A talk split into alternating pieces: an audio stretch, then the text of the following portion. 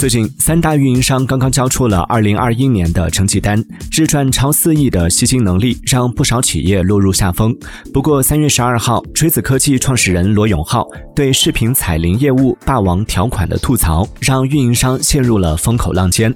罗永浩在微博上表示：“你的手机可能在你不知道的情况下，被运营商设置了丑陋的视频彩铃，不仅每月悄悄扣钱，还难以取消。”不少网友也纷纷对此声援，质疑运营商。此举是霸王条款。